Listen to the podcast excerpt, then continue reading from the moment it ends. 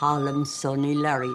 Didn't you and he used to be the best of friends? We're still the best of friends. No, you're not. Who says we're not? Sit somewhere else. I just don't like you no more. Ihr Katz, den kritischen Filmpodcast heute mit Wolfgang M. Schmidt. Hallo. Und wir sprechen über Martin McDonoughs neuen Film The Banshees of Inisherin. Ich bin Christian Eichler. Hi.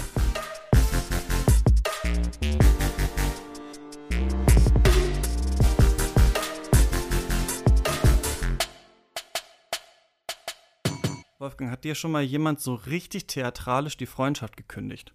Ja, tatsächlich in äh, Form eines äh, Briefs, äh, der mir aber sehr unverständlich geblieben ist, dieser Brief. Und ich habe aber dann, äh, sagen wir, es hatte sich schon einiges angedeutet. Es war jetzt nicht vielleicht ganz so mhm. überraschend, aber ich bin äh, im Nachhinein sehr froh. Ich habe den Brief aber weggeworfen gleich. Ich bin dann jemand, der auch sehr gute Cuts machen kann. Ja, ja, kannst ja stimmt. Du kannst dann einfach äh, nicht so wie Colin Farrell, kannst dann auch einfach äh, das dann akzeptieren. Bei mir war es auch mal so, dass ein langjähriger Freund, aber auch mehreren aus unserem äh, Freundeskreis tatsächlich die Freundschaft gekündigt hat, so echt auch so vom einen auf den anderen Tag. Und ich bin eher ähm, Colin Farrell gewesen und habe das nicht so richtig verstanden und habe auch mehrere Annäherungsversuche gemacht, aber es hat auch nie wieder äh, geklappt und jetzt ist auch so ein bisschen, glaube ich, Gras über die Sache gewachsen. Aber ich denke, da ist schon eine gewisse Radikalität drin, gerade auch ähm, bei Beziehungen natürlich auch, da kennt man es aber stärker, ne? Das ist ja das ja. Witzige an Liebesbeziehungen, dass da wirklich eigentlich ja im Gegensatz zu Freundschaften einer einfach irgendwann nach drei Jahren sagen kann, so, mir reicht es jetzt so und ich will dich nie wiedersehen. Und der andere ähm, ja, ne, muss dann irgendwie damit leben. Ja. Ganz genau, das ist erstaunlich, dass wir da bei der Freundschaft in der Regel andere Kategorien haben und man präferiert zum Beispiel das sich langsame Ausschleichen. Das ist bei Beziehungen etwas schwieriger. In Ehen findet man sowas schon mal vor, aber es gibt da doch eher den harten Schnitt und in Freundschaften verwundert das einen denn äh, denn es gibt, glaube ich, äh, den Unterschied äh, zwischen Freundschaft und Liebe, äh, dass man äh, bei der Liebe ähm, oft eine Plötzlichkeit hat, wie sie entsteht und auch eine Plötzlichkeit hat, wie eine neue Liebe entsteht, also dass man sich neu verliebt und die alte Liebe plötzlich nichts mehr ist, dass es wie ein leerer Wahn erschien. Das ist bei einer Freundschaft ja ein bisschen diffiziler, da sie sich meistens anbahnt und da man auch nicht äh, plötzlich auf jemanden trifft und sagt, oh, das ist jetzt mein bester Freund und den anderen brauche ich nicht mehr. Mhm, ja, stimmt, der andere kann jetzt weg immer nur ein. Tatsächlich, ja, und es ist so ein bisschen so vielleicht, dass es äh, vielleicht auch eher der gute Ton ist, ist, äh, das zu machen, was bei Liebe ja auch ein bisschen verschmäht ist, aber auch on Vogue Ghosting, ne? Das ist ja auch, glaube ich, ein Film über Ghosting, so ein bisschen, den wir heute äh, ja. besprechen bei Freundschaften. Ist das vielleicht tatsächlich so, ne? Dass man das so ein bisschen dann tatsächlich äh, ja, ähm, äh, verkümmern lässt. Wir sprechen über ähm, ach nee, warte mal, Wolfgang, wir haben lange nicht mehr geredet zusammen im Podcast. Woran arbeitest du gerade äh, sonst so, neben deinen ganzen äh, Podcast Neue 20er Wohlstand für alle, Filmanalyse und so weiter und so fort? Gibt es irgendein äh, Projekt, irgendeine Fragestellung, die dich gerade umtreibt? Ich beschäftige mich nach wie vor mit allem, was mir wichtig ist. Ich gehe viel in die Oper, lese viel, äh, muss auch noch an meinem äh, Buch arbeiten über Filme, weil ich so viele Vorträge und Podcasts mache, verzögert sich das alles immer so schrecklich. Aber ich mache nach wie vor eigentlich immer das, was ich äh, stets tat. Und eigentlich hat sich da nichts geändert. Ich würde sagen, es ist ein bisschen mehr geworden, was das Reisen anbelangt, was jetzt wieder möglich ist. Und das habe ich jetzt sehr hemmungslos auch ausgenutzt und bin überall hingereist, aber muss jetzt auch sehen, dass es äh, sehr anstrengend ist. Keineswegs so, dass jeder Reisetag ein Urlaubstag ist und deswegen will ich ein bisschen gewählter schauen, wo will ich hin, muss ich mir wirklich äh, diese Stadt auch noch antun, wenn ich weiß, äh, die Bahn äh, könnte vielleicht auch äh, irgendwo stranden und da passieren ja schlimme Dinge. Deswegen versuche ich das ein bisschen äh, zurückzunehmen und versuche mehr zu lesen, äh, mehr ins Kino zu gehen, mehr Dinge vor Ort zu tun. Ja, mehr zu lesen, mal ein Stück auf der Geige äh, zu schreiben, das äh, ist was, was mhm. ähm, Brandon Gleason sich auf jeden Fall vornimmt in äh, diesem Film, zumindest sein äh, Charakter. Der Film, äh, den wir besprechen, ist von Martin McDonough, der ja nicht so oft Filme macht. Der letzte, wir erinnern uns alle sicherlich gut, ist Three Billboards Outside Ebbing Missouri, ein Film, der so im Nachklapp, glaube ich, gerade auch mit Black Lives Matter und sowas, ähm, negativer dann bewertet wurde, als als er rausgekommen ist. Also wo es diese Euphorie-Ströme gab und man danach gedacht, worum ging es da eigentlich? Ein rassistischer Kopf wird rehabilitiert, was haben wir da eigentlich geguckt? Äh, ich habe ihn lange nicht mehr gesehen, ich fand ihn damals auch richtig äh, gut. Natürlich Brügge äh, sehen und sterben von Martin McDonough, da der große Durchbruch gewesen. Er ist eigentlich Theaterschreiber und Regisseur, also viele verschiedene Stücke gemacht. Ähm, äh, seine ersten sechs Theaterstücke waren in Trilogien aufgeteilt und der dritte, also das dritte Stück, was er nicht fertig bekommen hat, sollte uh, The Banshees of Inisher heißen. Und ähm, das ist jetzt wohl so ein bisschen, naja, zumindest im Namen äh, klingt das jetzt an bei dem neuen äh, Film, der wohl nicht so ganz darauf äh, basiert. Aber eigentlich ein Theatermensch, der dann zum Kino gefunden hat und auch gemeint hat, Kino ist eher so sein Medium. Er kann das Theater nie so ganz respektieren, ähm, weil es ihn in seiner Jugend äh, nie so beeindruckt hat wie tatsächlich der Film. Fand ich ganz interessant, wobei Martin McDonough eben auch im Theater sehr ähm, erfolgreich ähm, gewesen ist. Er ist in äh, London ähm, aufgewachsen, äh, seine Eltern sind ähm, aus Irland und genau, in, nach Irland geht es jetzt auch in diesem Film. Was hältst du so von ihm? Er ist ja, ja immer so für diesen brachialen Humor bekannt. Ich habe jetzt noch mal Brügge sehen und sterben äh, geschaut, wo es wirklich erstaunlich ist, wie viel sich in diesem Film über kleinwüchsige Menschen lustig gemacht wird. Also so, dass man fast merkt, das ist kein Spleen mehr der Colin Farrell-Figur. Ich glaube, Martin McDonald findet es wirklich äh, lustig. Also er schlägt immer so ein bisschen über die Stränge, aber hat schon auch, finde ich, ganz interessante Projekte gemacht. Seven äh, Psychos mochte ich nicht so gerne. Was, was hältst du von ihm? Seven Psychos konnte ich auch überhaupt nichts mit anfangen. Die anderen beiden Filme schätze ich sehr. Three Billboards und auch Brügge sehen und sterben. Und ich kann mit diesem Humor, auch wenn er mir ganz persönlich nicht entspricht, doch sehr viel anfangen, weil er immer handwerklich wahnsinnig gekonnt umgesetzt ist. Und das äh, bewundere ich an diesem Regisseur erstmal äh, besonders, dass er sein Handwerk unglaublich gut beherrscht und dann auch mit Menschen zusammenarbeitet, wie zum Beispiel jetzt äh, wieder einmal Colin Farrell und Brandon Gleason, die ebenfalls äh, wissen, dass Schauspielerei gutes Handwerk bedeutet und das zeigen sie dann formidabel. Ja, das vergisst man nämlich, glaube ich, manchmal, dass äh, tatsächlich ähm, das einfach wirklich gut getimt ist. Also in äh, diesen, ähm, vor allem diesen beiden Filmen, die du gerade noch mal äh, so genannt hast. Die beiden Schauspieler äh, kommen jetzt hier wieder zusammen. Ne? Ist der erste richtige so gemeinsame Auftritt äh, in The Banshees of ähm, Inisherin. Wir befinden uns auf dieser fiktiven Insel vor der Küste Irlands. Ähm, das ist das Ende jetzt vom irischen Bürgerkrieg. Das ist ja der Bürgerkrieg, der dann gefolgt ist auf diesen Unabhängigkeitskrieg, wo ähm, die verschiedenen Parteien im Clinch liegen, ob man diesen neuen Vertrag annehmen soll dass ähm, quasi Irland zur Unabhängigkeit hingeht, aber immer noch Teil des Commonwealths ist und darüber wird eben gestritten. Und äh, das kommt aber auf dieser Insel nicht so richtig an, obwohl es ja gar nicht so weit weg ist. Also die Figuren in diesem Film, die hören immer noch die Schüsse und die äh, ja, Figuren, um die es geht, das ist einmal Corm Doherty, gespielt von Brandon Gleason, der so ein bisschen, ja, ein bisschen mürrisch ist, aber doch eher so die äh, Künstlerseele. Und dann gibt's äh, Padrake, äh, gespielt von Colin Farrell, der ja so ein bisschen der gutherzige Freund vielleicht eigentlich ist. Und der Film beginnt damit, dass ähm, Padraig ihn äh, besuchen will, weil die immer um 2 Uhr ähm, mittags im Pub sitzen und äh, Bier trinken und ähm, er kommt an äh, dessen Hütte an und äh, der redet gar nicht mit ihm. Und es fällt dann irgendwie so auf, dass der eine Mann dem anderen Mann die Freundschaft gekündigt hat.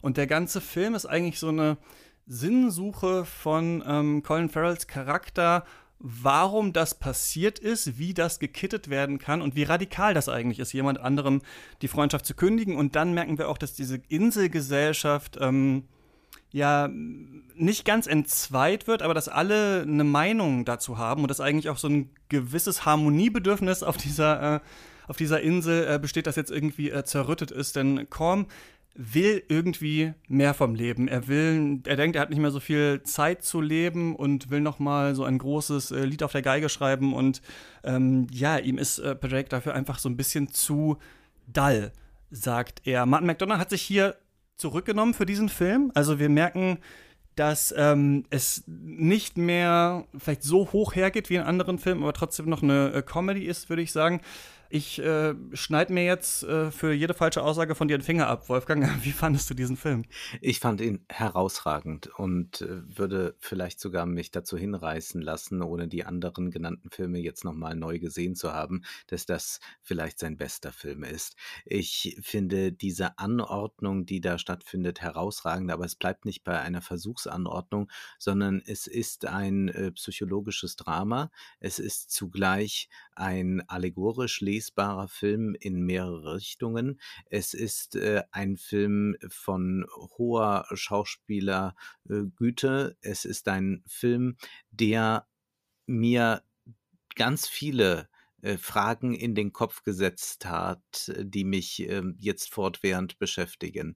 Denn was wir hier eigentlich ja geschildert bekommen, ist nicht nur die Entzweiung einer Freundschaft, sondern wir haben ja ganz existenzialistische Themen hier präsentiert, nämlich diesen Colm, der eigentlich dahin lebt, wie alle, fast alle auf dieser Insel dahin leben. Es gibt noch die Schwester von Patrick, die auch sich nach einem anderen Leben sehnt und die den Ausbruch wagen wird, äh, während die anderen dahin leben, tun, was man ebenso tut und sie leben in Phrasen, leben im Gerede. Und dass man dann in einer Freundschaft plötzlich sich auch in diesem Gerede eingenistet hat und einen Tag wie den anderen verstreichen lässt, ist ja etwas, äh, was was wir äh, mal mehr, mal weniger nachvollziehen können oder direkt kennen.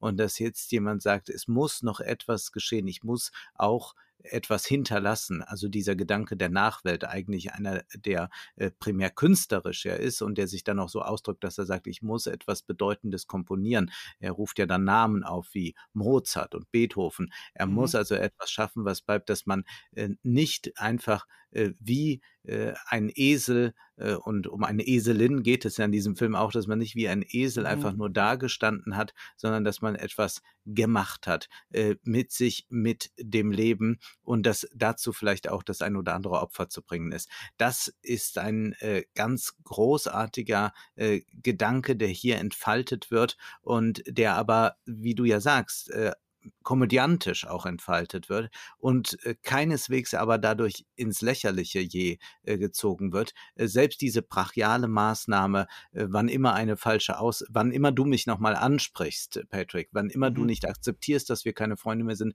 schneide ich mir einen Finger ab. Das ist sehr lustig in gewisser Weise, aber es ist auch wahnsinnig wahr in der Form, dass man sagt, ich diene jetzt einem höheren Prinzip und äh, versuche dann auf mich selbst auch keine Rücksicht mehr zu nehmen, denn eigentlich würde man ja versuchen, seine Finger zu schützen. Ja, das finde ich eh eine interessante äh, Bewegung, diese ähm, Selbstverstümmelung als Abgrenzungsgeste. Einerseits natürlich einen bestimmten Kommentar von McDonough auf so diesen typischen Künstlertyp an sich, ne, diese ähm, ewige äh, Debatte, kann große Kunst nur durch großes Leid tatsächlich entstehen. Aber ich finde gleichzeitig auch interessant, wie halt schwierig es ist, eine Freundschaft zu beenden erstmal. Denn ich finde auch, man kann den Film allegorisch lesen auf verschiedene Themen und gleichzeitig, und das muss ich dem wirklich auch hoch anrechnen, ich fand ihn nicht ganz so gut wie du, aber mir hat es mir jetzt auch gefallen und es halt auch sehr bei mir nach, finde ich schon krass, dass das so eigentlich eine High-Concept-Idee ist. Es gibt zwei gute Freunde, der eine besucht den anderen und der andere redet einfach nicht mehr mit ihm und sagt, ich habe dir jetzt die Freundschaft äh, aufgekündigt. Und dann haben wir das ja in dem Film fast so wie diese vier beschworenen ähm, Stadien der Trauer, dass wir halt diese äh, mhm. Figur von Colin Farrell dabei beobachten, wie sie jetzt versucht zu verstehen, was da passiert ist. Und ich finde, da zeigt sich eigentlich, dass ähm, Martin McDonough, auch wenn das hier manchmal wieder, also da gibt es ja diesen anderen Geigespieler, der dann weggeschickt wird und da wird gesagt, ah nee, deine Mutter hat was, ach nee, dein Vater. Also wir merken so, oder Leute sitzen am Tisch und sagen 20 Mal fucking hin und her. Also wir merken schon, da ist noch der alte Martin McDonough drin in diesem Film. Wir haben ihn noch, er will schon auch unterhalten, er kriegt es nicht ganz raus.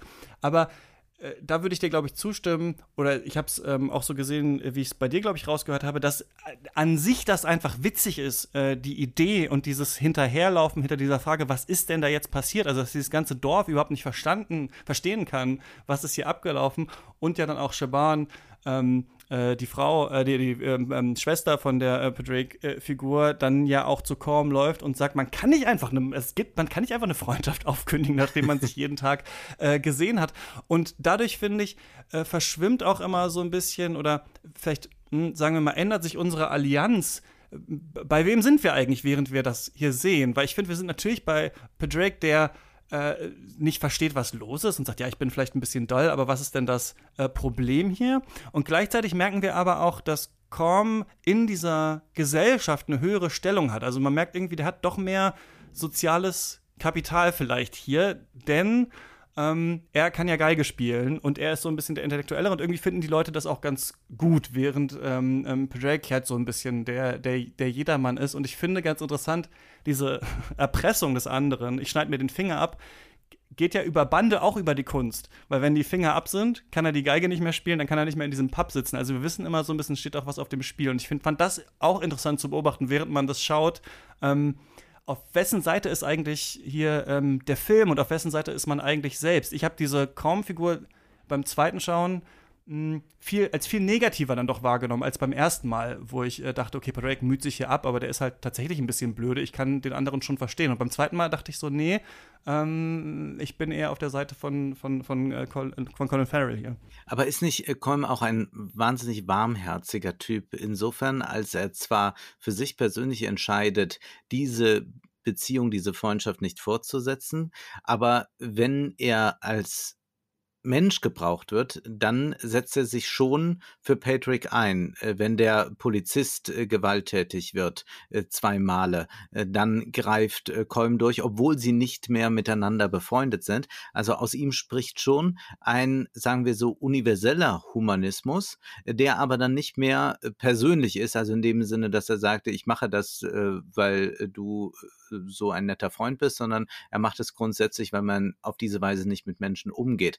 Und er ist dann eher auf der Seite eines abstrakten Prinzips äh, sicherlich, äh, anders als das wohl vorher war. Wir haben ja auch interessanterweise sie nie als Zuschauer erlebt, wie sie als Freunde sind. Das ist äh, sehr gut. Äh, das ist eine Leerstelle und die können wir dann mit unserer Imagination füllen. Äh, würden wir einmal sehen, wie diese Tage im Pub verlaufen sind, dann würde sich wahrscheinlich auch vieles wieder nivellieren. Wie würdest du denn überhaupt das jetzt ästhetisch einordnen, was er da tut? Es ist ja ein Film, bei dem man erstmal erstaunt darüber ist, wie großartig präzise er ist, auch der Einsatz von Musik, also von äh, Musik, die komponiert wurde für den Film, wie auch äh, von klassischer Musik. Äh, Brahms ist beispielsweise zu hören. Und dann haben wir Bilder, äh, die diese Landschaft einfangen, aber jetzt nicht die Verlängerung des äh, Rosamunde Pilcher Films, sondern diese Landschaft, die spricht ja auf äh, fast archaische Weise dann nochmal das, was da verhandelt wird, diese auch Schicksalhaftigkeit. Ich habe mir ästhetisch ein bisschen schwer getan mit äh, diesem Film. Ich finde einerseits, was die Bewegung angeht, was die Kameraführung angeht, dieses ständige Changieren zwischen äh, innen und außen. Ne? Wir haben viele Spiegelungen auch hier. Wir haben mal so eine Szene, in der Drake äh, zu Korm schaut im Pub, dann sehen wir ihn und dann sehen wir aber ähm, Drake schon wieder hinten aus dem Fenster eigentlich rauslaufen. Ne? Also wir merken, es gibt diese bestimmten Orte der Zusammenkunft, sonst ist man wieder alleine bei sich und dann diese großen Landschaften. Sicherlich auch hm, diese, der Krieg, der auf dem Festland tobt, so durch die Wellen, das spült einfach so an den Menschen vorbei. Ich finde aber gleichzeitig, was hier ähm, mit der Kamera versucht wird, mit diesem na natürlichen Licht draußen, dass er es, dass es ihm nicht so gut gelingt, hier so einen ähm, ästhetisch doch richtig beeindruckenden Film äh, äh, zu machen. Ich war immer bei diesem Film so ein bisschen erinnert an ähm, Opfer von Tarkovsky, auch so ein bisschen Breaking the Waves von Lars von Trier. Und ich dachte mhm. so ein bisschen, hätte man sich hätte sich Martin McDonald vielleicht noch mehr zusammengerissen, auf ein paar Gags verzichtet und visuell das doch ein bisschen irgendwie nochmal anders zusammengebunden, äh, dann hätte ich das, glaube ich, größer gefunden. Also das ist jetzt so ein bisschen mein, mein Eindruck. Ich fand manchmal, dass diese doch sehr gelben Gesichter vor diesen sehr unscharfen äh, Hintergründen, das hatte ein bisschen was auch von äh, iPhone auf Usedom mit, mit der Familie. Aber äh, du hast da, glaube ich, mehr erkannt. Würdest du sagen, du hättest dir eher so etwas gewünscht, also das hast du schon zwei genannt, aber hättest du dir eher gewünscht, dass Robert Eggers das ästhetisch anlegt? Wäre wär das jetzt äh, etwas gewesen, was du eher präferiert hättest? Also wo man so eine ganz starke Stilisierung hat, wie in der Leuchtturm zum Beispiel? Ich glaube, mein Problem ist so ein bisschen, dass es weder diesen ganz äh, realistischen Touch hat, ähm, den diese Außenaufnahmen irgendwie ähm, nahelegen äh, und die Innenaufnahmen eher, also das Außen eher so ein bisschen aussieht, wir, wir sind in der rohen Natur, wir sind, äh, ähm, wir arbeiten mit natürlichem Licht. Ich habe auch mit dem äh, DOP ein Interview dazu gehört, ähm, wo er auch viel darüber geredet hat, so wie sie Licht eingesetzt haben und so weiter. Ich finde, ich glaube, ich finde eher die bestimmte präzise Shots, wie das Haus abbrennt, wie die alte Frau den äh, Weg langläuft, wie der Esel im Zimmer ist, irgendwie, äh, haben irgendwie für mich so eine andere, ja, eine andere Ästhetik als die Außenaufnahmen. Ich finde, das clasht so ein bisschen und jetzt kann man vielleicht sagen, das ist äh, gewinnbringend gemacht. Ähm, es muss nicht so durchstilisiert sein, vielleicht wie bei der Leuchtturm, aber ich, äh, ich fand es irgendwie keinen so richtig kohärenten Look. Das ist, glaube ich, ja, das ist es, glaube ich. Mir geht es genau andersrum. Für mich war es diese Beiläufigkeit, die es dann auch dadurch wieder hat. Also es ist auch eine Geschichte, die irgendwo gerade spielt und wir haben es jetzt zwar mit einer fiktiven Insel zu tun, äh, man hat diesen Krieg im Hintergrund, aber diese Beiläufigkeit der Ästhetik liegt auch darin, dass man sagt, hier äh, vollzieht sich dieses archaische Drama. Wir haben eine Natur, äh, die unbarmherzig ist, aber wir haben jetzt nicht nochmal äh, eine Stilisierung obendrauf. Also ich glaube, dann äh, wäre der Film äh, zu äh, artifiziell geworden und das äh, gibt dem Film auch eine gewisse Lockerheit. Äh, ich würde auch sagen, dass die äh, Bilder äh, trotzdem wahnsinnig gut sind. Also wir haben es hier nicht hier mit, mit dem zu tun, was wir auf der Berlinale uns immer antun müssen. Ne? Da irgendjemand hat, hat eine Kamera eingesteckt und läuft dann da wild rum,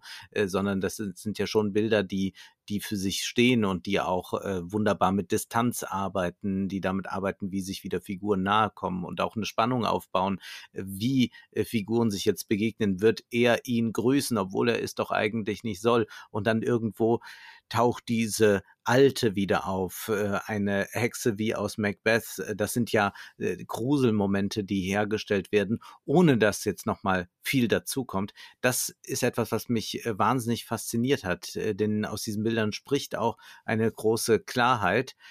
Vielleicht ist es ein zu starker Kontrast, darüber könnte man diskutieren, mit den Innenräumen und dem, was dann außen vor sich geht. Ich denke darüber nach, was du sagst, äh, kann jedenfalls für mich sagen, dass es sich, äh, als ich es sah, äh, nicht irgendwie verhakte, sondern ich würde sagen, dass wir eigentlich auch in diesen intimen Räumen ja wieder diese besondere spannungsreiche Konfliktsituation haben, die sich dann in der Weite wieder etwas mehr löst.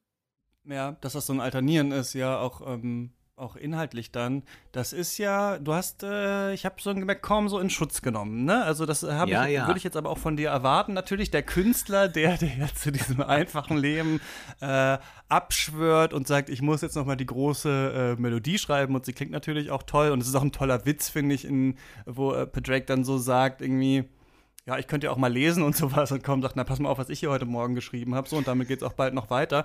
Ähm, und gleichzeitig ist es aber zeugt es doch auch von so einer seltsamen Kleingeistigkeit und deswegen finde ich, ist es schon natürlich auch ein Film, der sich so mit streitenden Männern eigentlich beschäftigt. Ne? Es gibt nur dieses Unwort äh, toxische Männlichkeit, aber das meint ja eigentlich, dass oft Männer nicht so richtig äh, gelernt haben, halt mit ihren Gefühlen umzugehen und deswegen immer so ein Proxy brauchen. Eigentlich irgendwas anderes über Bande können sie das dann ausdrücken. Und wenn man sich bei diesem Film fragt, und das ist ja manchmal ganz interessant, wie hätte es auch sein können, hätte ja auch einfach kaum sagen können, ich komme ähm, dienstags und mittwochs komme ich nicht mit in den Pub, dann muss ich Geige üben. So, das wäre ja was, was äh, tatsächlich vielleicht einfacher gewesen wäre. Aber es ist natürlich die große Geste. Ich habe nicht mehr viel Zeit. Mir ist das zu blöde. Ich muss hier irgendwie raus und ich mache das halt über diesen Weg der Verletzung. Und dann gibt es, finde ich, diese äh, schöne Szene eigentlich, dass, äh, dass er ja dann aufzählt, quasi, ich muss so sein wie Mozart. Das hattest du ja schon gesagt. Und dann kommt ja äh, äh, die Schwester rein und sagt ja, das war übrigens, äh, das ist übrigens das andere Jahrhundert. Jahrhundert, ne? Also du hast die Jahrhunderte hier durcheinander gebracht.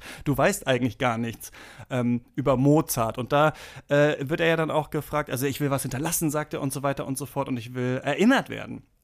Und dann sagt ja auch äh, Drake so, ja, weißt du, wer irgendwie nett war? Früher warst du nett. Meine Mutter war nett. Und wir erinnern uns alle noch oft an sie irgendwie ja. so, ne? Und da finde ich eigentlich, dass der Film ja zwei Arten nebeneinander stellt, wie man sein Leben verbringen soll. Und ich fand auch noch ganz interessant, ähm, dieser Ausdruck platonische Liebe, ja auf Platon tatsächlich zurückgehend, wir benutzen den ja heute anders, aber da ging es ja eigentlich auch bei Platon so ein bisschen darum, dass man quasi durch die Lust irgendwann zum Höheren kommt, zum Allgemeineren. Irgendwann müssen wir alle, bei Platon ja sowieso, muss Philosophie betrieben werden, so ungefähr. Und ich finde schon, dass man bei dem Film hin und her wandert, dass man sich fragt, ist es wirklich das? Also ist es tatsächlich so, dass ähm, das nachvollziehbar ist, ähm, wir alle, die wir Arthouse-Filme gucken, die wir Namen von Regisseuren und Regisseurinnen kennen, finden es natürlich toll, wenn sich jemand für die Kunst entscheidet. Aber gleichzeitig finde ich, und das mochte ich tatsächlich auch an dem Film, dass er nicht ähm, Drake, obwohl er naiv ist, nur für uns als naiv ähm, darstellt, sondern sagt, es hat eigentlich auch einen Wert und Freundschaft ist wichtig. Und das kann man eigentlich nicht so, so radikal machen. Und deswegen äh, finde ich nämlich, dass, weil so in the long run wird sich natürlich auch niemand in, weiß ich nicht, tausend Jahren, na gut, vielleicht in tausend schon, aber in 2000 vielleicht an Mozart erinnern. Irgendwann ist ja alles äh, für die Katz. Deswegen finde ich schon, dass der Film sich auch ein bisschen überkommen lustig macht. Auch wenn Martin McDonough als Regisseur wahrscheinlich äh, so, einen, so einen wunden Punkt für ihn hat. Das ist definitiv so. Das ist kein Film, der sich klar positioniert. Ich äh, positioniere mich auch gar nicht so klar. Ich habe für Kolm höchstes Verständnis und habe auch ein Verständnis dafür, dass man nicht so dahin leben will. Und es geht ja dabei nicht nur um diese Freundschaft, sondern es geht auch um diese ganze Lebensweise, die ja im äh, Modus des Man würde, ja, man macht es so, man macht es so, man macht es so, äh, wie Heidegger mhm. es formulieren würde, regiert. Und dass man äh, versucht, ein anderes Leben äh, zu führen, äh, dass man äh, nicht in dieser Seinsvergessenheit, äh, um nochmal Heidegger aufzurufen, gefangen ist. Das ist etwas, was Kolm versucht, irgendwie hinter sich zu lassen. Und er versucht es sehr krampfhaft, denn natürlich kann man auch sich nicht entscheiden, jetzt einfach ein großer Komponist zu werden, jetzt was Großes zu hinterlassen. Aber mhm. es ist zumindest diese Geste, die entscheidend ist. Und bei Patrick ist äh, das Modell äh, des äh, Nettseins, äh, nicht irgendetwas Böses tun, was er ja dann im Übrigen doch tut, um die Freundschaft dann doch in einer Weise zu retten. Er macht etwas ganz, ganz Gemeines. Das ist dann wiederum äh, etwas, äh, dieses äh, Nettsein, was natürlich auch zeigt, also wie könnte man miteinander äh, zurechtkommen und äh, kann äh, die große Kunst wirklich der Ersatz für das andere sein? Äh, ist nicht die große Kunst etwas, was wir äh, auch in entscheidenden Momenten vollkommen vergessen, was uns nicht weiterhilft. Davon handelt ja zum Beispiel Alte Meister von Thomas Bernhard, ja, Kunst besessen, aber wenn die Frau stirbt, äh, was ist dann? Dann ist all das, was ich mir hier äh, jahrzehntelang angesehen habe, die großen alten Meister in Wien im Museum sind nichts mehr wert. Und diese Fragen äh, stellen sich natürlich hier auch. Und das ist etwas äh, so Geniales an dem Film, dass er beide Positionen äh, vorkommen lässt und dass er aber zugleich auch zeigt, naja, diese anderen, die da drumherum sind, die verstehen ja gar nichts. Und das ist ja doch mhm. ein Gefühl, dass jeder, der sich mit Kunst befasst oder der gerne äh, sich äh, mit äh, künstlerisch anspruchsvollen Filmen auseinandersetzt, ist ja etwas, was man spüren kann. Und interessanterweise nähern sich ja beide an, immer mal wieder für Momente, dann, wenn der Konflikt äh, weiter geschürt wird und wenn mhm. Patrick dazu übergeht, jetzt auf Rache zu sinnen, dann imponiert das Kolm wieder, weil er nun diese äh, Seinsvergessenheit verlässt und jetzt plötzlich einmal tatsächlich zu einem Akt übergeht. Eigentlich auch fast ein künstlerischer Akt zu sagen, dann und dann brenne ich dein Haus ab, ob du da bist oder nicht, ist wäre auch als eine Performance lesbar. Und dass äh, darüber äh, plötzlich auch wieder eine Annäherung stattfindet, das ist eigentlich das Herausragende an dem Film, dies äh, zu zeigen, dass äh, wo es nicht einfach so von Tag zu Tag weitergeht, sondern wo es auch nochmal als bewusste Entscheidung gesehen wird, dass es dann äh, vielleicht auch nochmal eine Freundschaft retten kann. Im Übrigen ja auch bei Liebesbeziehungen oft so, äh, dass alles sich so ja. einschleicht und man überhaupt sich nichts mehr bewusst ist und man lebt so miteinander äh, und äh, stört sich nicht allzu sehr, aber es ist dann nicht wirklich mehr ein Beziehung leben. Ja, oft ist ja das, was ähm, die Erotik bedingt, die Getrenntheit oder das Getrenntsein, das dann erst wieder überwunden äh, werden muss, so die Unverfügbarkeit. Und ich finde das auch ganz interessant. Wir müssen jetzt ein bisschen mehr spoilern einfach von diesem Film. Falls ihr draußen den noch schauen wollt, macht das jetzt erst dann die Folge äh, weiter, denn so ein bisschen Zizek-mäßig, der ja auch immer gesagt hat, irgendwie Darth Vader ist eigentlich der Gute und so weiter, ist ja, und das ist mir auch erst beim zweiten Mal so richtig stark aufgefallen, das große Glück ja eigentlich der Tod des Esels in diesem Film, dass mhm. der Esel stirbt, dass Colin Farrells Figur tatsächlich einen Grund zur Rache hat, dass er tatsächlich das Haus abbrennt. Das ist ja eigentlich der Weg, wie die beiden Männer wieder zusammenfinden können, weil das nichts mehr ist, wo äh, Korm jetzt nur Musik gemacht hat, wo es nur vielleicht um die Gemeinschaft im Pub geht, die Drake vielleicht ein bisschen blöd findet, wo sie sagen, jetzt reicht's auch mal langsam so, sondern er hat ihn jetzt tatsächlich persönlich getroffen. Er hat jetzt ein ja so ein Proxy-Grund, was, was Äußeres, was er jetzt nehmen kann. Vorher hatte er nie so einen richtigen, also er konnte nie sagen,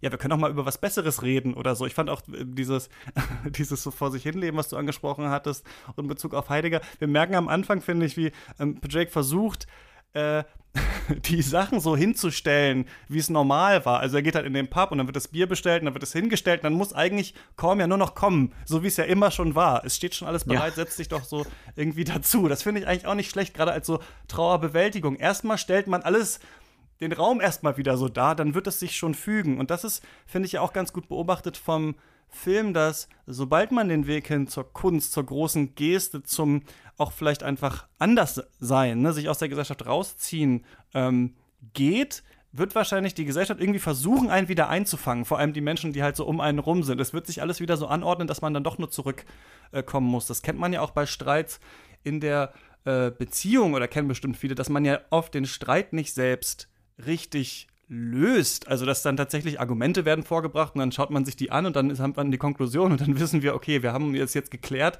jetzt streiten wir nicht mehr, sondern meistens ist es ja eine Art Entladung, dann Ruhe und dann ist man wieder nett und dann ist, geht der andere darauf ein und dann ist der Streit so ein bisschen vorbei. Und ich finde das irgendwie ganz interessant, dass es erst durch diese große Tragödie äh, diese Männer eigentlich dann wieder äh, äh, zusammenfinden, weil sie einen Grund haben. Und das ist einerseits, kann man das sicherlich auf Beziehung, Erotik und sowas lesen, aber man kann es, finde ich, auch auf so eine gewisse männliche Art des Streitens lesen, wie so Hunde, die sich an die Gurgel springen müssen und dann ist es wieder so ein bisschen okay. Also es braucht irgendwie so diesen, das große äh, Ereignis eigentlich, was dann den Grund gibt, während wir dann ja merken oder währenddessen, dass Barry Keegans Figur, den wir noch gar nicht angesprochen haben, der Sohn äh, des Polizisten, ja tatsächlich gestorben ist. Ne? Also wir sehen, finde ich, das finde ich auch nicht schlecht gemacht von McDonough, dass einerseits die Schwester gibt, die sich komplett rauszieht aus diesem Inselleben, die ja eh schon viel klüger war, haben wir gemerkt, sogar als, als Korn zum Beispiel wusste sie, wann Mozart lebt. Und dass der andere Junge, der ja als noch dümmer eigentlich gilt auf der Insel als, ähm, als Drake, dass der dann tatsächlich auch ähm, stirbt. Also wir haben noch so andere Figuren, bei denen wir sehen, wie es auch laufen kann. Und deswegen finde ich den gar nicht so äh, versöhnlich, den Film, in der Hinsicht, ja, dann haben sich die Männer wieder, äh, wieder vertragen am Ende. Nee, es bleibt ja auch sehr offen, inwieweit äh, wir es hier mit einer Neuinszenierung der Freundschaft mit einem mit einem neuen Beginn zu tun haben. Und diese äh, Figur äh, des, äh, man kann das glaube ich mal so sagen, wie er da geschildert wird, eigentlich so als der Dorfdepp, äh, der dann aber ähm, stirbt. Das ist auch nochmal etwas, denn es ist überhaupt kein Film, der sich äh, lustig machen will über Leute, äh, die gebildet sind und die ungebildet sind, äh, oder äh, ein gebildeter Film, der sich über ungebildete Leute lustig macht, sondern worum es dem Film doch wohl eigentlich geht, ist äh, zu sagen, dass wir äh, mit dieser unerbittlichen Zeitlichkeit konfrontiert sind, irgendetwas aus dem Leben zu machen und dann endet das Leben vielleicht sehr jäh. Wir sind damit konfrontiert, dass eigentlich wir so reingeworfen sind in äh, politische Verhältnisse, die wir gar nicht so recht verstehen. Irgendwo hinten tobt ein Krieg, aber äh, was geht uns das an, beziehungsweise äh, was äh, ist die richtige Position, sich zu irgendwas zu verhalten. Und dann haben wir es mit äh, Figuren zu tun, äh, die äh, mitunter talentiert sind, mitunter äh, intelligent sind, mitunter einfach nett sind, mitunter ein bisschen dull sind, aber äh, die doch, äh, wenn wir uns jetzt mal diese vier Figuren vor Augen führen, also die Schwester, Patrick, Colm und Dominic, dann ist es doch so, dass wir es mit Figuren zu tun haben, die entweder intellektuell oder intuitiv eine Melancholie darüber haben, dass das Leben so ist, wie es ist und die Sehnsucht haben, irgendwas müsste größer sein, irgendwas müsste anders sein. Es ist äh, etwas Unaussprechliches, vielleicht dann doch für alle vier da. Und das finde ich äh, so großartig, wie der Film das zusammenführt. Ich finde das ganz ähm, einen guten und bitteren Witz eigentlich. Ähm, und das finde ich, glaube ich, fast, dass es McDonough noch besser liegt als dieser äh, Humor einfach auf der so offensichtlichen Ebene ist, dass ähm, äh, Dominik am Anfang diesen Stock ja findet mit dem Haken dran und sich fragt, äh, wofür ist es eigentlich? Das habe ich gefunden. Und ganz am Ende wird er damit als Leiche ja aus diesem äh, See mhm. rausgezogen. Ne? Also ähm, wir merken dann, ah, also dafür wird jetzt das Gerät wahrscheinlich nicht gedacht worden sein, aber dafür kann man das äh, tatsächlich benutzen. Also da ist so eine äh, Tragik eigentlich dann doch genau in den, in den Figuren, die auch Martin McDonald halt humoristisch nutzt, aber eher so ein bisschen mit einem weinen Auge. Wie hast du denn das wahrgenommen?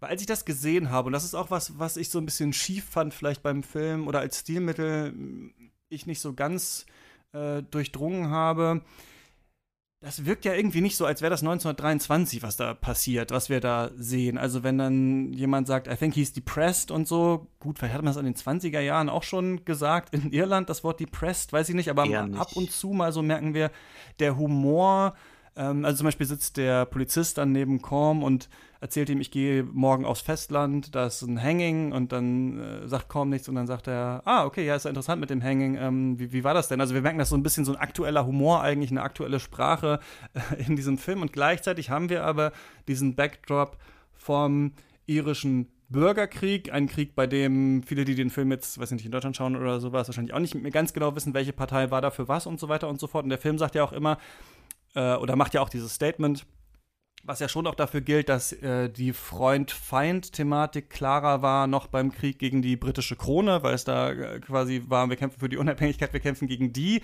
Später dieser Krieg undurchsichtiger, weil Menschen, die vorher zusammengekämpft haben, dann auf unterschiedlichen Fronten stehen und so vielleicht mit Unverständnis, wie man auch selber vielleicht, während man da sitzt, äh, äh, ist, reagieren ja auch die Figuren in dem Film auf diesen äh, Konflikt. Konntest du da viel mitnehmen in dieser Idee, weil ich weiß noch, ähm, da musste ich so ein bisschen dran denken, Banshees sind ja auch so schreiende Frauen, ich habe so Hügelgeister eigentlich. Und mhm. äh, im Film wird ja irgendwann kurz gesagt, ähm, die Banshee, die gibt es ja gar nicht hier auf Inisherin, vielleicht sitzen die eher zurück und, und lachen.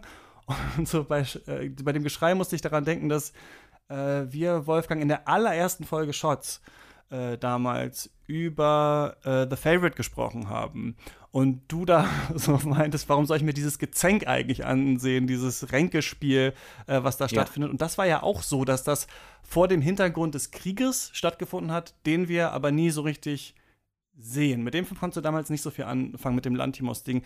Konntest du hier viel rausziehen aus dieser Idee, wir hören die, immer nur die Schüsse des Krieges, aber der Krieg ist irgendwie noch nicht so richtig ähm, angekommen. Denn ich habe bei manchen Kritiken gelesen, man hätte das rauslassen sollen. Ähm, irgendwo habe ich gelesen, ah, Gott sei Dank ist McDonald da nicht so ganz drauf eingegangen. Ich bin vielleicht eher im Lager, man hätte noch ein bisschen mehr vielleicht drauf eingehen können.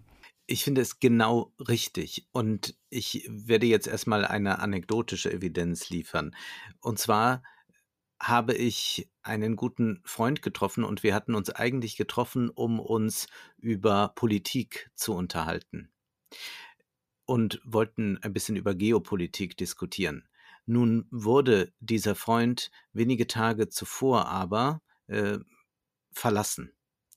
Und natürlich war kein anderes Gespräch möglich als darüber, dass er verlassen wurde es war äh, undenkbar, jetzt zu sagen, und was sagst du äh, zu den Panzerlieferungen oder so. Mhm. Das war ein Gespräch, das gar nicht sein konnte, aber es war natürlich irgendwie präsent. Äh, man hört kurz Radio und da wird wieder irgendwas geliefert oder gemacht, aber es war in gewisser Weise nicht präsent. Äh, das heißt, es gibt also äh, eigentlich äh, existenzielle äh, weltpolitische Konflikte, die sich vollziehen äh, mit vielen Toten.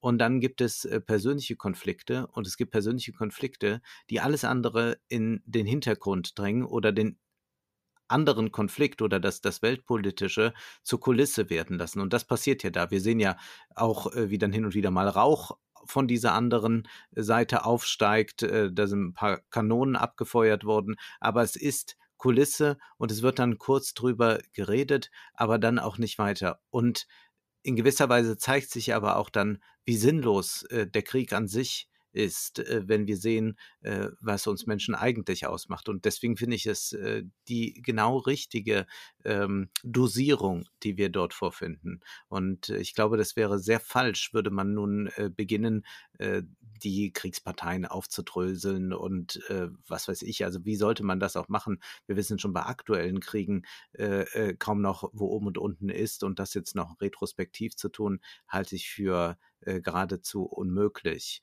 Äh, bei äh, dem Film, den wir damals besprochen haben, äh, war es eher, dass es nur auf Gezänk hinaus äh, lief und eben nicht diese andere universelle Ebene hat, wie wir sie hier sehen können. Ja, das ist das Interessante, oder? Dass ähm, man einerseits sagen kann, ah, hier wird sich irgendwie jetzt irgendwie ins Private zurückgezogen mit diesem Streit. Und äh, weil er dann aber doch auf so einer mh, hm, einfachen Ebene so radikal ist, weil er irgendwie sich über so ja kulturelle Geflogenheiten hinwegsetzt, einfach dieses starke Kündigen der Freundschaft finde ich auch, wird es irgendwie ähm, universeller und ähm, äh, regt so genau zu diesen Fragen an, was ist das gute Leben, wie sollte man es verrichten und so weiter. Und natürlich auch, was machen die, also auch die Figur von Shaban, wie sie hier gezeichnet ist, äh, finde ich, ähm, ich finde gut, dass sie drin ist, um so ein bisschen Gegenpol zu diesen Männern zu bilden. Andererseits auch wieder so historisch, glaube ich, ein bisschen alles ein bisschen einfach gestrickt. Ich glaube, das, das ist so ein bisschen mein Problem mit Martin McDonough, dass ich das Gefühl habe, er muss auch einen Comedy-Film machen, er will auch irgendwie, dass es halt ein bisschen auch unterhaltsam ist und so, aber es soll eben auch dieses ähm, Lokal- und Zeitkolorit hier ähm, mit rein. Eventuell hätte man es auch. Würdest du dir mehr historische Genauigkeit wünschen? Nee, aber es hat mich so ein bisschen irritiert einfach, glaube ich. ich, äh, ich mir geht es, glaube ich, nicht darum, dass ich sage, das muss alles genau, was hatten die Leute an und war das realistisch und so weiter. Nur, dass ich so ein bisschen, ich fand es, glaube ich, ein bisschen flapsig einfach so zusammengebunden in manchen Teilen, wenn er gleichzeitig auch noch einen Kommentar auf den Krieg hier mit eventuell machen möchte. Das kann man sicherlich natürlich auch wieder in diese äh, Feindschaft oder ehemalige Freundschaft dieser beiden Figuren reinlesen. Ne? Also wir haben zwei Seiten, die eigentlich äh, befreundet waren, die jetzt in einem ganz neuen Konflikt. Ne? Der eine will irgendwie mehr. In, beim irischen Bürgerkrieg wollen beide natürlich irgendwie mehr. Die anderen diese schnellere Angliederung und dann hoffentlich Weg zur Unabhängigkeit. Die anderen sagen, genau, das ist der falsche Weg, dann kriegen wir die Unabhängigkeit nie. Das haben wir natürlich jetzt hier nicht bei diesen beiden Figuren, indem die keinen intellektuellen Konflikt miteinander haben. Aber ich sag mal so, ich komme nicht so weit in dieser, in dieser Zusammenlegung und äh, frage mich dann, ob Martin McDonough viel weiter war, als so ein bisschen zu sagen, ja, hier ist halt Krieg und das ist in Irland und das nehmen wir mal äh, so ein bisschen mit rein. Vielleicht ist noch interessant, dass man mit diesem Anachronismus, äh, den man in der Wortwahl findet oder vielleicht auch bei der Persönlichkeit der Schwester, dass man es ja auch mit einer fiktiven Insel zu tun hat. Insofern ist diese Arbeit mit äh, kleinen Anachronismen äh, ja schon eine, die die Sache ein bisschen verschiebt und damit auch enthebt äh, dem Zeitlichen und damit äh, eher den Versuch äh, schafft, etwas Zeitloses herzustellen, also eigentlich in äh, den Fußstapfen steht von Kolm, der auch versucht, etwas Überzeitliches zu komponieren und so versucht der Film natürlich auch etwas zu schaffen, äh, was nicht jene interessieren sollte, die sich für 1923 in Irland nur interessieren, sondern es geht uns alle an. Und nächstes Jahr auch noch und vielleicht auch noch in 50 Jahren. Dann hätte man es vielleicht auch rauslassen können. Naja, der Schiller oder so nimmt auch historische äh, Hintergründe und äh, führt dann äh, große äh, Zankereien zum Beispiel zwischen mhm. Frauen auf, wenn man an Maria Stuart denkt. Da sind die Frauen äh, sehr, äh, sagen wir, toxisch. Gibt's noch was? Ich schaue ja auch nochmal in meinen Notizen nach, was man, bevor wir so aufs Ende einbiegen, deiner Meinung nach ja, zum Film noch sagen muss. Vielleicht sollte man noch und das will ich aber jetzt gar nicht interpretieren, sondern es einfach so mitgeben, wenn man sich den Film zum ersten Mal jetzt ansieht oder äh, nochmal ansehen will, äh, das Mensch-Tier-Verhältnis ist ja auch nochmal ein besonderes. Äh, wir kennen ähm, zum Beispiel Balthasar von äh, Bresson, da ist ein Esel sehr prominent. Wir haben hier äh, eine Eselin namens Jenny, also sie hatte einen Namen äh, und wie dieses Verhältnis da ist. Jetzt auch nochmal dieser polnische Film EO oder so. Genau, das ist auch, äh, auch nochmal eine äh, ganz interessante Frage. Also was ähm, wir als Menschen erwarten, äh, worin wir uns vom Tier unterscheiden und dann aber äh, dieser Wunsch nach Geselligkeit, der ist ja der, der bei Patrick so ganz entscheidend ist. Und wenn die Menschen verschwinden, dann wenigstens noch die Tiere in der Nähe zu haben. Äh, das ist auch eine sehr humanistische Botschaft, die über die Tiere vermittelt wird darin. Ja, und es ist auch so ein Film über Vereinsamung. Ne? Ich frage mich auch, einerseits haben wir die Verzeitlichung hier mhm. durch äh, den Krieg, der stattfindet, andererseits vielleicht ähm, ne, einige Anachronismen, die es aktueller wirken lassen. Einerseits haben wir ja natürlich diese Unabhängigkeitsbestrebungen oder jetzt abgeschlossen in Großbritannien natürlich äh, auch sowieso, also so ein bisschen aktuelles, ähm, aktuelle Bezüge, die wir drin haben, aber auch so diese Vereinsamung der Männer. Ne? Das ist ja was, das es tatsächlich auch nach soziologischen Studien und so gibt. Männer fast keine Freunde mehr irgendwann, wenn dann der eine sagt, so ich will nicht mehr, dann bricht auch alles zusammen. Ne? Also es ist ja auch so, dass ähm, dass hier die äh, Colin Farrell-Figur gar nichts mehr dann eigentlich hat. Dann geht noch die Schwester weg und dann ist noch der Esel, äh, den, den kann man nicht draußen lassen, wenn er traurig ist, sagt er ja so. Ne? Also das ist auch, darum geht es auch so ein bisschen, finde ich, wie wenig eigentlich dann doch soziales Netz da ist, ne? um, diese, um diese Figuren irgendwie ähm, aufzufangen. Und Korm hat dann halt noch, also bei ihm merken wir ja eigentlich auch, er hat dann zwar noch die Kunst, aber das ja auch nur unter, ähm, unter der Selbstverstümmelung äh, dann, aber er ist damit irgendwie äh, gelassener mit dieser Ruhe am Ende des Lebens. Aber bei, äh, bei Drake gibt es eigentlich. Er muss mit seinem Hund tanzen, weil er niemanden zum Tanzen hat. Colm. Ja. So viel vielleicht zu diesem Film. Wolfgang muss man den gesehen haben. Man muss ihn auf jeden Fall gesehen haben. Das ist sicherlich eine äh, der herausragenden Filme in diesem Jahr und ich bin äh, begeistert und das ist ein Film und äh, das ist jetzt nicht floskelhaft gemeint, den man sich unbedingt auch mehrmals ansehen will. Man hat sofort das Bedürfnis, wenn man ihn gesehen hat, noch einmal damit zu beginnen, ihn noch einmal durchzuarbeiten und ich habe äh, nicht so häufig einen so dichten Film in den vergangenen Jahren im Gegenwartskino erlebt. Ja, ich würde sagen, man ja, muss ihn nicht gesehen haben, sollte ihn sich aber ähm, anschauen. Es sieht ja ganz gut aus jetzt äh, ne, gerade. Ähm, bei den Globes abgesandt, vielleicht auch bei den Oscars. Äh, ich denke, das wird so ein neuer Der Rausch, der dann einfach jede Woche im deutschen Kino läuft für die nächsten drei Jahre oder so. Also man wird eher wahrscheinlich gar nicht die Entscheidung treffen können, die nicht äh, zu sehen. Ich sage dem eine große Karriere noch ähm, voraus. Ich denke, Martin McDonough ist noch nicht ganz da, wo er sein könnte. Ich finde so ein bisschen Richtung Alterswerk und sowas, ein paar Jokes, auch diese komplett blutende Hand, mit der man dann da am Tisch sitzt und so, äh, so ein paar Gags zu viel sind mir immer noch drin. So ein bisschen stilistisch finde ich es nicht ganz ähm, auf der Höhe von Dingen, die äh, größere Regisseure irgendwann gemacht haben. Aber ich finde schon, dass man gerade in dieser klaren, so allegorischen Struktur, diesen wenigen Figuren, diesem Inselsetting. Also ab und zu denkt man schon, ah, hier Tarkovsky oder aha, Bergmann oder so. Also ich finde, er ist nah dran, aber für mich reicht es noch nicht so ganz. Ich will ihn noch ein bisschen äh, äh, reduzierter sehen, aber ähm, es wurden äh, nicht zehn Minuten lang Witze über äh, Kleinwüchsige gemacht. Also ich glaube auf jeden Fall, Martin McDonough geht in eine gute Richtung. Das äh, kann man sich ähm, schon angucken. Ähm, ja, Wolfgang, vielen Dank, dass du mal wieder hier zu Gast warst und mit mir über diesen Film gesprochen hast. Ja, es freut mich auch sehr. Ach, auf eines äh, will ich noch hinweisen, weil du eben nach neuen Projekten gefragt hast. Es gibt die Filmanalyse jetzt auch auf Englisch. The Film Analysis heißt äh, der Kanal. Nun werden wir eher äh, deutsche äh, Hörer hier haben, aber vielleicht haben manche Freunde, denen äh, die deutsche Sprache äh, zu schwierig ist oder die die deutsche Sprache nicht beherrschen. Und äh, denen könnten Sie zum Beispiel die englischsprachige Filmanalyse empfehlen. Ja, oder auf Irisch dann auch bald, oder? Nach, je nachdem, wie erfolgreich dann äh, der Film wird. Nee, aber ähm, hast du da schon Einsichten, wie viele Leute äh, tatsächlich englischsprachige oder Muttersprachler äh, in das hören und wie viele Leute sind Mega-Fans, die es sich jetzt auch nochmal auf Englisch anschauen? Das habe ich mich immer äh, gefragt äh, bei der Filmanalyse.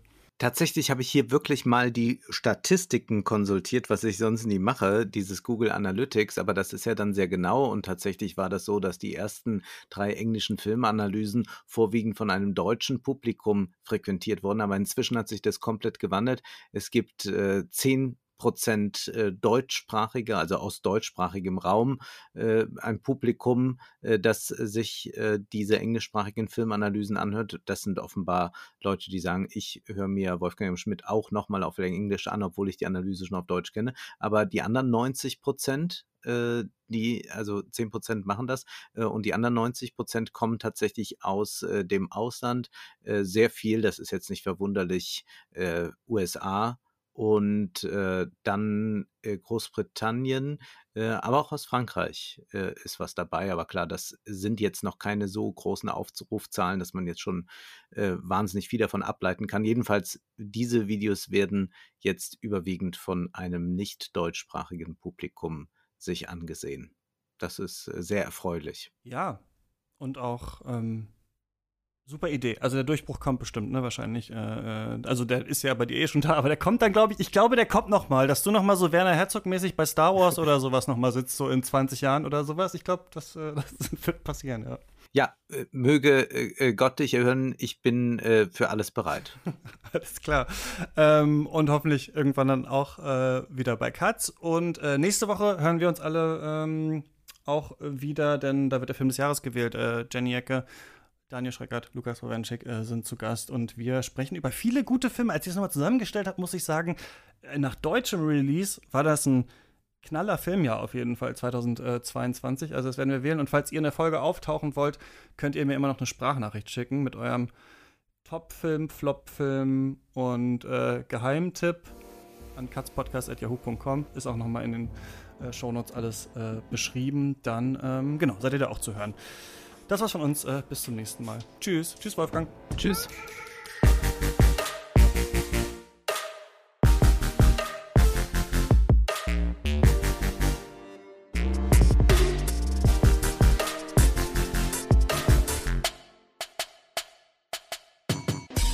Katz ist eine Produktion von mir, Christian Eichler. Ich mache den Podcast zusammen mit Lukas Bawenschik, Barbara Wolfram, Lena Kosek, Jan-Erik Thomberg, Christoph Dobitsch, Yannick Neulting und Clara Atlanta Krön.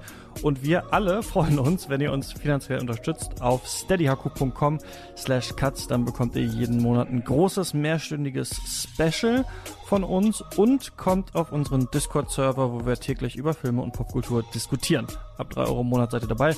steadyhaku.com slash cuts ist die Adresse. Danke für den Support. Ähm, bis nächste Woche.